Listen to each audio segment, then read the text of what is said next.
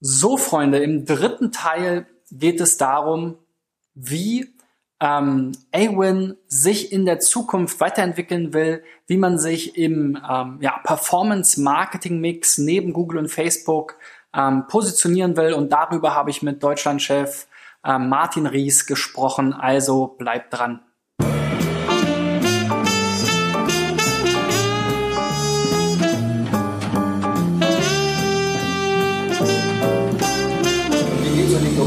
Strategie weiter? Wie will man sich weiter so in diesem Markt zwischen den großen ähm, Facebook, Google und dann A1 hoffentlich vielleicht sogar als Performance-Marketing-Alternative, wie will man sich da positionieren? Ja, Wird es weitere Zukäufe geben oder ja. will man jetzt erstmal das verdauen? Wie, wie ist das die Strategie? Das ehrt mich natürlich sehr, dass du uns da hier mit Google und Facebook in einem Markt Ich hoffe es, weil Sonst wird man zerrieben zwischen den beiden. Ja, absolut. Affiliate Marketing ist ja auch wirklich so ein Katalysator für viele neue Geschäftsmodelle. Vieles wird erstmal auf Performance-Basis ausprobiert und die beiden anderen Systeme sind ja nun mal mehr klickbasiert, ähm, was eben auch ein bisschen schwieriger ist. Na klar. Also tatsächlich glaube ich, allein die Entwicklungsthemen sind immer so komplex, dass das siehst du ja bei allen, dass, dass sich irgendwie nur noch große durchsetzen. Bei allen neuen Themen, die so kommen, sind es also Voice zum Beispiel, alle schwärmen jetzt von Voice als neuen mhm.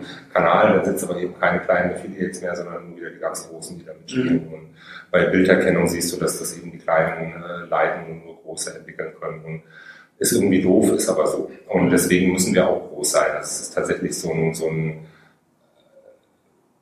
ja, der Komplexität von Entwicklungsthemen geschuldet, dass du irgendwie wachsen musst. Mhm. Ähm, trotzdem glaube ich, dass wir, das hatte ich ja auch schon gesagt, äh, unser Board ist eben Affiliate Marketing, wir wollen da schon bleiben.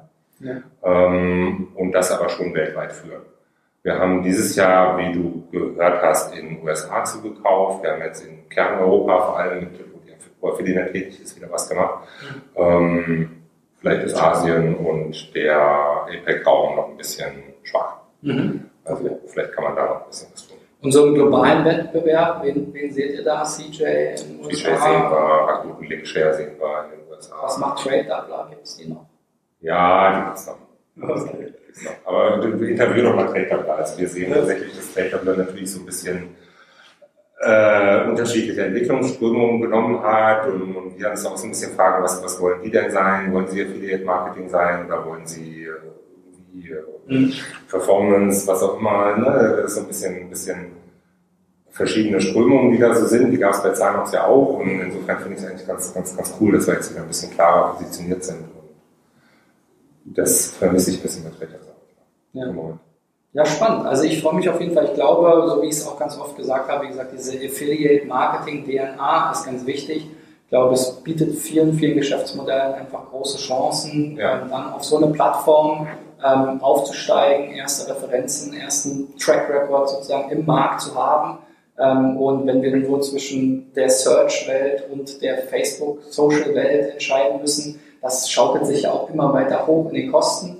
Ähm, Affiliate Marketing ist natürlich auch ganz gut, weil es einfach ja auch diese Kanäle bedienen kann ne, ja. und aber eben auch Neues zulässt und nicht so ein geschlossenes System ist. Ne? Auch wenn jetzt die Kritik da ist, dass jetzt natürlich A-Win so ein bisschen diesen Wettbewerb vor allem jetzt mal in Kontinentaleuropa aufhebt. Ach? Quatsch, das ist nicht so. Aber also zum einen, Skateller hat es ja geprüft und die haben, ja. haben es eben auch nicht so gesehen. Und ich glaube, es ist auch wirklich nicht so. Du siehst immer noch äh, in vielen Märkten, auch in Deutschland, immer wieder neue Netzwerke entstehen. Äh, es gibt keine großen Markteintrittsbarrieren.